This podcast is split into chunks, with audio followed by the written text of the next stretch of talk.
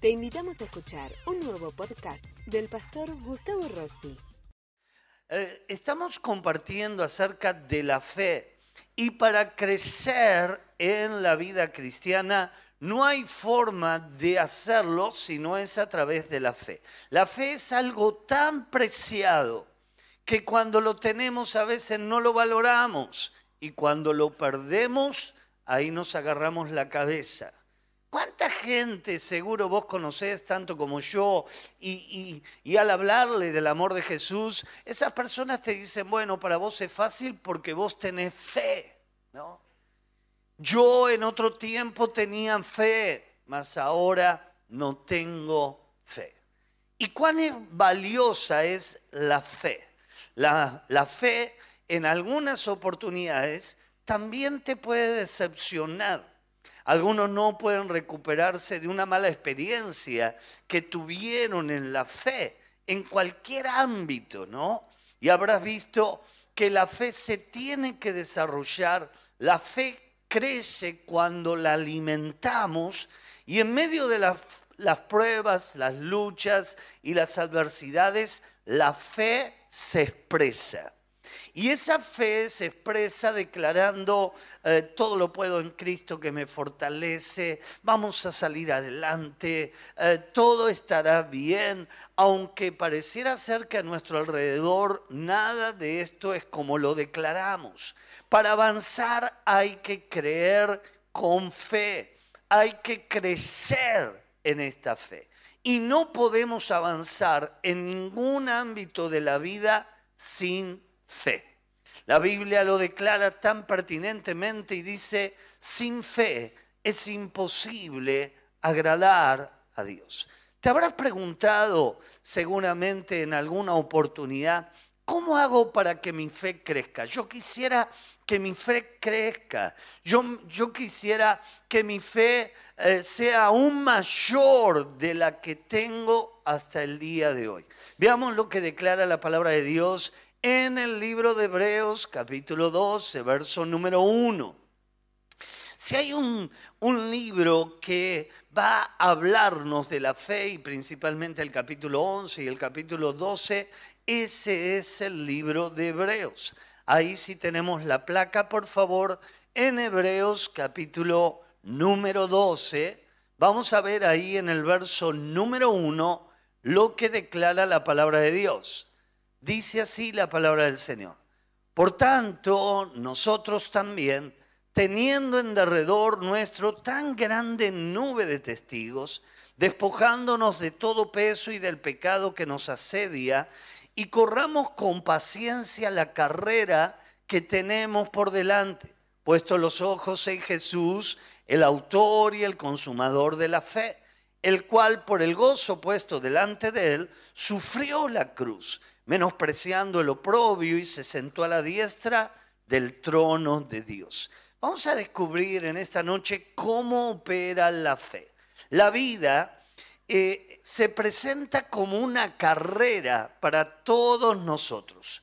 La, la línea de partida es el nacimiento, es donde todo comienza y ahí empieza una carrera donde termina cuando llega la muerte algunos les llegará más pronto que a otros, otros serán más longevos, pero todos en un momento determinado pasamos por las mismas experiencias, mm, el punto de partida y el punto de llegada. El título de esta palabra es La carrera de la fe. Vamos a descubrir algunos rasgos de esta carrera llamada la carrera de la fe. En primer lugar, el apóstol ahí nos menciona que es una nube de testigos.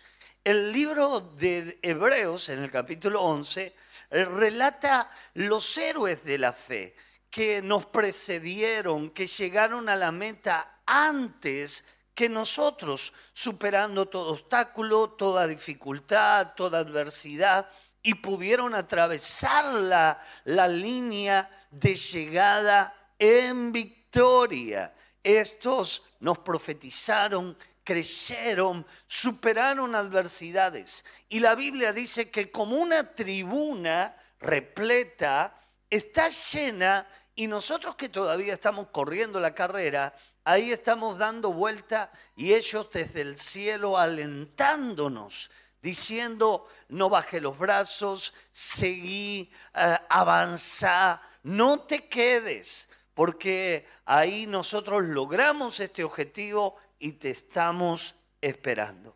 Son héroes de la fe. La Biblia lo llama la galería de los héroes de la fe que dejaron un legado, fueron protagonistas en sus generaciones y decidieron, a pesar de todo, porque a veces uno puede caer en una trampa, que este es un tiempo difícil. ¿Te imaginas que estas personas que triunfaron, que llegaron a la meta, vivieron en tiempos tan difíciles o aún peores de los que nosotros estamos viviendo? Y entonces ellos lo lograron y si ellos lo lograron, nos marcan un rumbo, nos marcan un camino que nosotros ahora es nuestro turno recorrer. Y podemos imaginarlos a ellos alegres porque a pesar de tanta lucha lograron el objetivo. Estos testigos nos inspiran y cuando vemos su testimonio nos llenan de fe al ver la fe de estas personas, nos inspiran y nos llenan el corazón. Y estos hermanos son de inspiración. Un consejo que quiero darte para poder tener éxito en esta carrera, siempre rodeate de gente de fe. Cuán importante es que te rodees de personas de fe. Cuidado con los bomberos locos cuando éramos chicos, llegaba carnaval, nosotros ahí había un bomberito. ¿Cuántos se acuerdan de ese bomberito? Le llamaban el bombero loco. Y ahí estábamos mojando a todo el mundo. Se celebraba de otra manera el, carnaval, ¿no?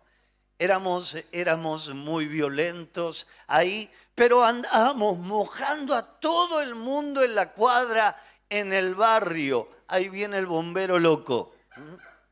Ahora, el bombero loco puede ser un hermano que no está teniendo fe, que de repente alguien le habla de un sueño, un proyecto, un anhelo, y el bombero loco ¿qué hace? Lo apaga. Y entonces ahí le tira al fuego y lo apaga. Y el hermano que quiere ahí ganar el mundo a la matanza, traer una amiga nueva a la reunión eh, de mujeres, el bombero loco lo apaga. ¿Conocen algún bombero loco? A ver, levánteme la mano. A ver. Sí, en toda célula puede haber un bombero loco. Que cada vez que uno quiere ahí soñar, proyectar, avanzar, ¿no? Y este viene y apaga el fuego, sin darse cuenta que lamentablemente se transforma en un instrumento de Satanás porque el diablo es el que está interesado en apagar el fuego, mas nuestro Dios es el que inicia los fuegos. Y para iniciar esos fuegos, Dios nos ha elegido a cada uno de nosotros. Y es ahí donde la fe nos lleva a hacer actos que por ahí hoy no vemos los frutos, pero que en el tiempo se va a ver. Por eso es que requiere fe, no veo, pero actúo, confío, espero, sabiendo de que Dios obrará su perfecta voluntad. La fe me, permite creer en que Dios hará la obra. Cada oración, cada ofrenda, cada vez que hablas de Jesús, son actos de fe. Dios siente verdadero placer en aquellos que sin ver creen. Tomás era uno de los discípulos de Jesús más cercano, uno de los doce apóstoles. Y en Juan 20, 29 declara Jesús y le va a exhortar a Tomás, porque Tomás era medio bombero loco. En el equipo de Jesús también había un bombero loco. Y entonces Jesús lo va a exhortar porque este bombero loco dijo, si yo no veo, no creo. Si yo no meto mi mano, mis dedos en los huecos que dejaron los clavos o la lanza que traspasó a Jesús, no voy a creer que Cristo ha resucitado. Y entonces Jesús, de repente están reunidos ahí, atraviesa la pared donde estaban encerrados y puesto eh, de pie delante de todos ellos, viene por el bombero loco. Y le dice, porque me has visto, Tomás, creíste. Pero nos declara ahora a todos nosotros, bienaventurados los que no vieron y creyeron. El Señor nos llama bienaventurados, porque Tomás lo tenía delante de él. Era demasiado necio si seguía en la postura del bombero loco. Ahora ya lo había visto. Había visto sus, eh, sus manos eh, traspasadas, sus pies, su costado, y, y él lo vio. Claro, qué galardón o qué mérito tenía con referencia al resto que sin haberlo visto le creyeron a Jesús. Y es ahí donde el Señor nos desafía. Nosotros no le hemos visto, pero hemos creído en Él. No le hemos visto, pero por Dios que cada día lo sentimos en nuestro corazón. Amén. Y esto es lo que nos impulsa en la fe a seguir adelante. Tomás necesitó de eh, la vista, Tomás necesitó ser exhortado. Ojalá que nosotros no necesitemos lo mismo que Tomás. Y nosotros seamos del grupo de los bienaventurados que sin ver creímos. Isaías 55, verso 11, declara la palabra de Dios. Así será mi palabra que sale de mi boca.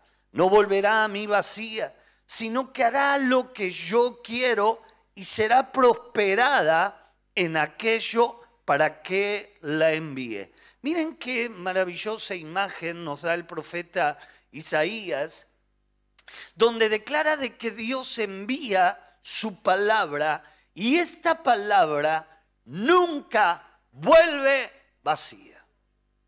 Cuando vos soltás la palabra, para hablarle a alguien del amor de Jesús, vos tenés que tener la certeza, la confianza, la seguridad, la fe de que esta palabra no cae en saco roto.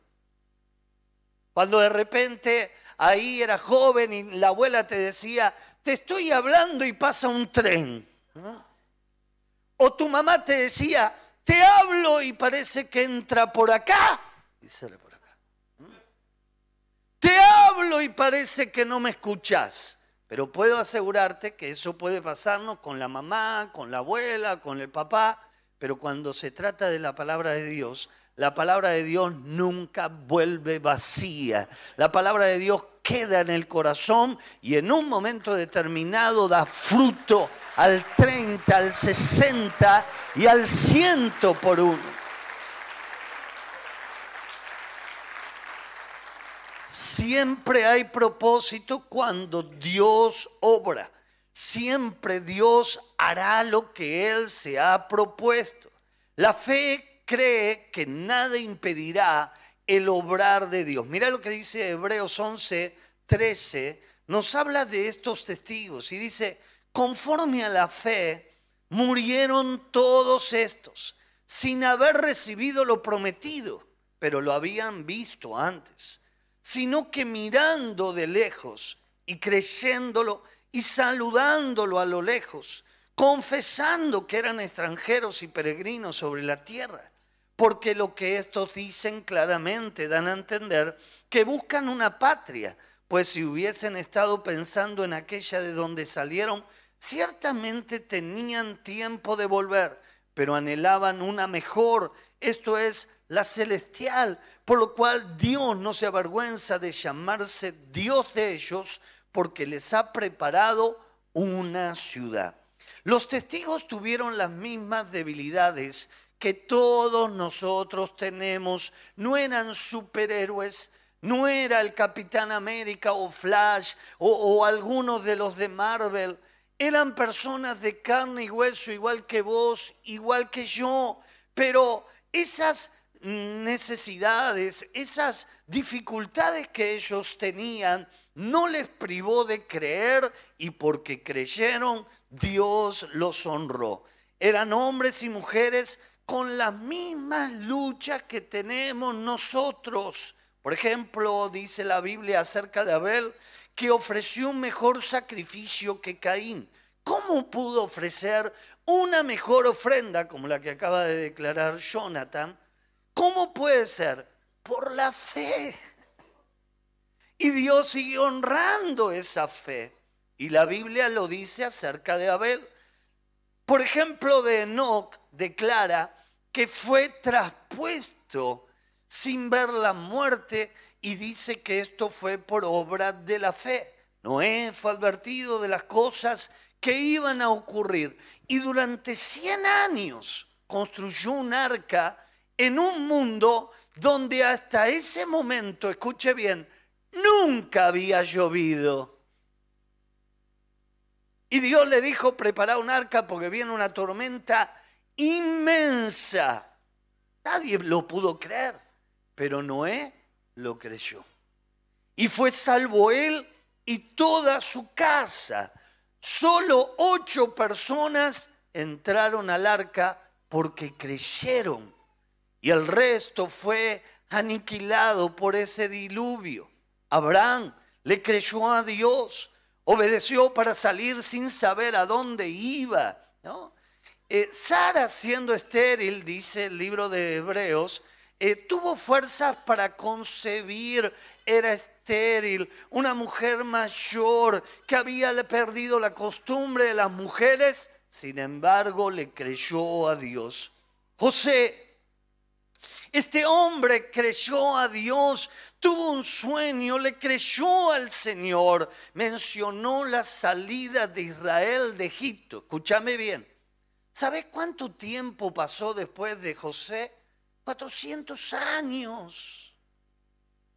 Sin embargo, él lo profetizó, él lo vio. ¿Y saben qué? Hasta le encargó a los que iban a entrar a la tierra prometida, no se olviden de mis huesos, no los dejen enterrado en Egipto. Y los huesos de José viajaron durante 40 años y dieron vuelta en el desierto. Pero el sueño de José se cumplió. Moisés fue escondido por su madre, que le creyó a Dios. Es, es especial. Eh, calafateó el Moisés, lo puso en el agua del Nilo y Dios lo llevó en el destino. Y tantos otros que el libro nos declara que dice que tenían grandes debilidades, pero terminaron su carrera con gozo. Pregunta retórica. ¿cómo terminaremos nuestra carrera? La terminaremos con gozo y con alegría, con la certeza de que hemos cumplido el propósito de Dios por el cual Él nos tiene en este mundo y nos tiene en esta tierra, por el cual de repente quizás estuviste muy grave del COVID y sufriste un milagro de parte del Señor y vos dijiste, algo Dios debe querer hacer. ¿Por qué me liberó de la muerte? Cuando yo era muy pequeño, tenía 13 años, creo yo, eh, y salía de la escuela. Claro, ahí em, en ese momento tenía que viajar muy lejos de, mi casa hasta otra localidad pegada a donde yo vivía. y claro, ahí estaba lleno de chicos, todas las escuelas estaban juntas, el comercial, el industrial, eh, ahí el nacional, estaban todos, era una multitud de chicos. Venían los, los colectivos, ahí no había demasiados eh, autos en aquel entonces, ni remises, ni nada que se le parezca, ni Didi, ni nada por el estilo. Todo era en colectivo, hermano. Todo era en tren. Y me acuerdo ahí que tomamos el colectivo, estaba repleto y uno de mis amigos se quedó afuera del, colectivo. En ese momento se viajaba hasta en el estribo en los colectivos. Y yo estaba en el estribo y cuando lo veo ahí que se queda, yo me tiro. y, y, trastabillo y me voy abajo del colectivo. Y el colectivo me pasa por encima. Trece años tenía.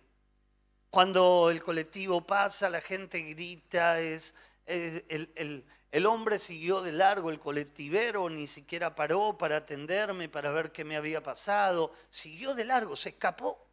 Y yo quedé tirado ahí en la avenida, eh, el colectivo me había pasado por encima.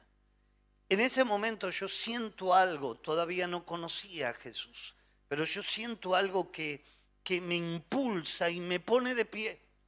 En ese momento siento crujir todos los huesos de, mi cuerpo y, y, entonces la gente me dice, no te muevas, puedes tener una fractura expuesta, puede ser mucho peor. Y entonces me vuelvo a tirar en la, en la avenida.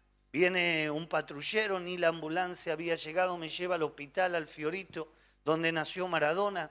Y entonces ahí en el hospital me hacen todos los estudios y nada, y nada, y nada. Vienen los médicos, me interrogan y me dicen, pibe, vos, vos fumaste algo. ¿Tomaste algo? Le digo, no, no, no, yo no, no. Me dice, porque vos estás diciendo en la declaración que te pasó por arriba un colectivo, pero acá no hay nada. Ningún estudio dice que tenés roto un hueso, ningún estudio dice que tenés nada. Para mí vos vos nos estás mintiendo y nos estás haciendo el cuento. Y entonces apareció otro médico y dijo, vos podés decir todo lo que querés decir, pero explícame las huellas de las ruedas que están en la piel de ese muchacho. A ese muchacho literalmente lo pasó por arriba un colectivo. Y entonces ahí me llevaron, me dejaron en internación por las dudas, le, informan a mi padre, mi padre llega, luego llega mi mamá, y cuando mi mamá llega a la terapia, la para una persona y le dice, ¿ese es su hijo? Sí, yo tengo una palabra de parte de Dios para usted. El diablo lo quiso matar porque Dios va a hacer grandes cosas con su hijo.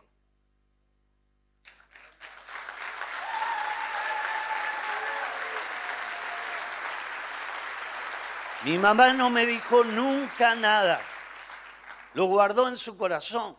Cuando nos convertimos, porque nos convertimos, primero me convierto yo, después eh, ella no lo puede creer del cambio que hay en mí, dice, yo creo en Jesús. Y se entrega a Cristo. Y luego que se entrega me cuenta esta historia y le digo, mamá, ¿por qué nunca me contaste esto? Porque pensé que era un loco el que estaba diciendo esto. Ni bolilla le di. Pero quiero contarte este testimonio para que sepas, si ese colectivo no me mató y no me quitó la vida o no me dejó cuadripléjico o ahí en estado vegetativo, es porque Dios tiene un plan. Si Dios lo tiene conmigo, Dios también lo tiene con vos. Por eso es que todavía estás de pie, por eso es que todavía estás con vida.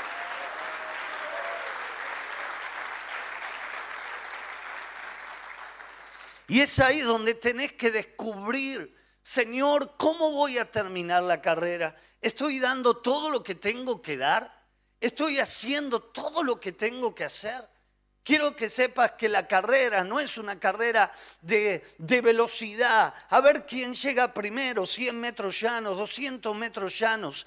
La carrera es una maratón donde vos tenés que correr, no podés aflojarle en el ritmo y en un momento determinado la carrera se va a terminar. Por eso es que cuando la carrera se termine, que nadie sabe cuándo se termina, que vos puedas haber dado todo lo que tenías que haber dado. ¿Y sabes cuándo el, el maratonista sabe cuándo tiene que acelerar? Cuando sabe que es la parte final de la carrera. Yo quiero decirte que estamos en la parte final de la carrera, porque Cristo está viniendo a buscar a su iglesia y a su pueblo.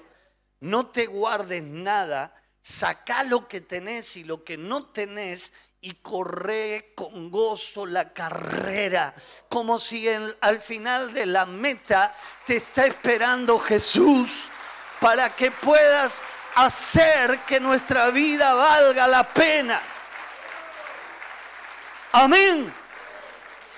Lo segundo que quiero mencionarte que cuenta el texto bíblico es que dice, despojémonos de todo peso. El pecado se convierte en un peso para nuestra vida, definitivamente.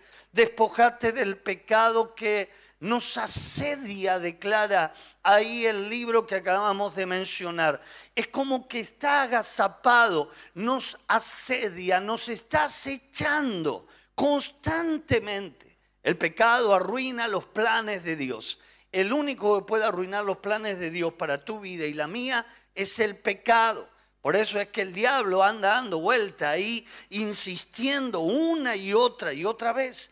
Ese pecado es el que te puede sacar de la carrera eh, y el que puede dejarte eh, al margen de la carrera que venís corriendo también. He visto tantas personas que tenían un gran futuro, tantos dones, tanto llamado sobre su vida, pero el pecado logró arruinar el propósito de Dios en ellos. Muchas veces tenemos que tomar decisiones importantes y apartarnos del pecado. El pecado de poco tiempo eh, que nos va hipotecando por el resto de nuestra vida. Morir a, nuestros, a nosotros mismos no es otra cosa que decirle que no al pecado. Y Jesús nos invitó a seguirlo y para eso tenemos que morir a nosotros mismos, diciendo y entendiendo lo que Jesús dijo, que el que quiera ser mi discípulo debe de tomar su cruz cada día y seguirme. Jesús nos enseñó a ser terminantes con el pecado. No se puede jugar con el pecado no como alguien que quiere jugar con el fuego sabiendo de que se va a quemar. Y entendiendo que el pecado me quiere arruinar y quiere ah, estropear el propósito de Dios en mi vida. La Biblia lo llama el peso del pecado pero también vamos a describirlo como hipotéticamente el peso del pasado. Un atleta no puede mirar para atrás porque es peligroso, se desenfoca y no se puede correr con peso extra. El odio, la amargura, el resentimiento, la falta de perdón son mochilas demasiado pesadas. Y si querés ahí crecer en fe, un día tenés que despojarte de esas mochilas pesadas. Tenés que hacerla a un costado. La queja también es muy pesada. El pueblo de Israel se quejó todo el tiempo antes de llegar a la tierra prometida. Y uno de los motivos ahí eh, constantes que lo dejó out de la carrera fue esa queja constante y permanente. Rechaza la queja de tu vida. Más Lucado es un escritor muy prestigioso en el ámbito evangélico y este hombre nos cuenta que en un momento de su vida participó de un triatlón, una carrera de media distancia, y experimentó el poder del negativismo de la queja.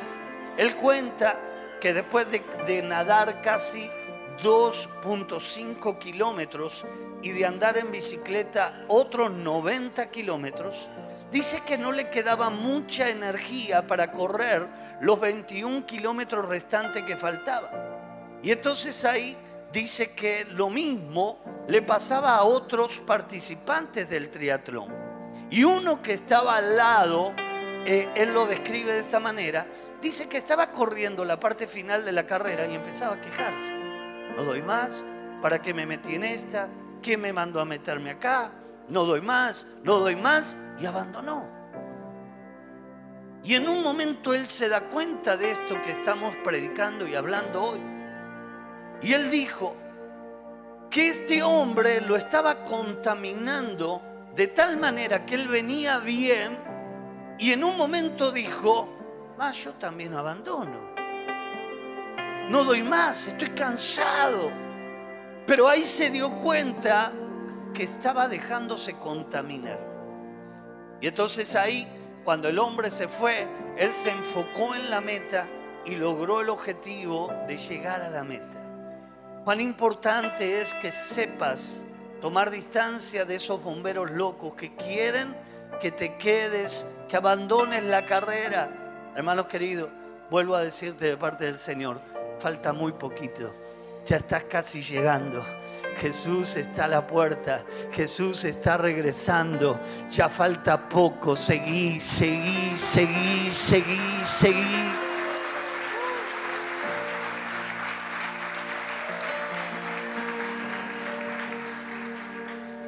De la misma manera le pasó a más Lucado, le pasó al pueblo de Israel. Todo el pueblo de Israel se quedó en el desierto. ¿Quién habrá empezado con la queja? Y uno, y la pasó al otro, y el otro al otro, y el otro al otro. Cuando se, se quisieron enterar, todos ya estaban contaminados con la queja. No importa dónde empezó, nadie sabe dónde empezó.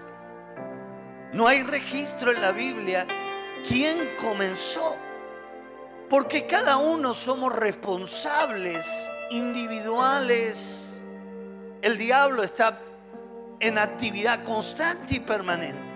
Y si vos no estás firme y te sacas ese peso eh, del hombro, de tus espaldas, y le das lugar a la queja, a alguien que está con un mal eh, corazón, con un mal espíritu, corres el riesgo de quedarte al margen de la carrera.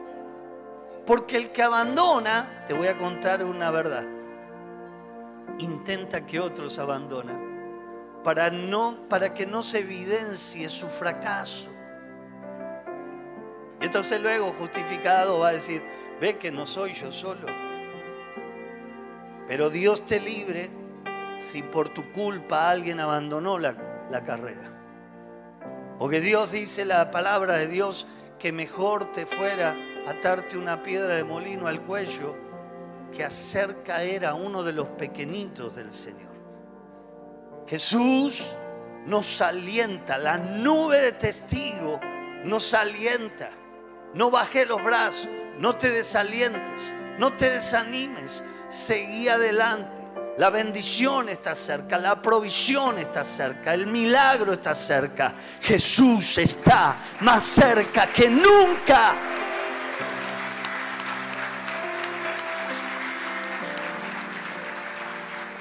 ¿Qué vamos a hacer? ¿Vamos a hacer crecer nuestra fe o le vamos a dejar al bombero loco actuar? ¿Vas a superar los obstáculos que se te presentan? ¿Vas a mirar a Jesús y poner solo tu mirada en Jesús? Por eso te animo a no abandonar. Y si te caíste, te animo a que te levantes en el nombre de Jesús. Y si no podés solo, pedí ayuda. Porque Aquí está la iglesia. Y la iglesia es una comunidad terapéutica. Aquí en la iglesia nos sanamos, nos amamos, nos curamos, nos ayudamos, nos fortalecemos al ver el testimonio y el milagro del otro y lo que Dios está haciendo en el otro. Y uno dice, si Dios lo hizo con él, Dios también lo puede hacer conmigo.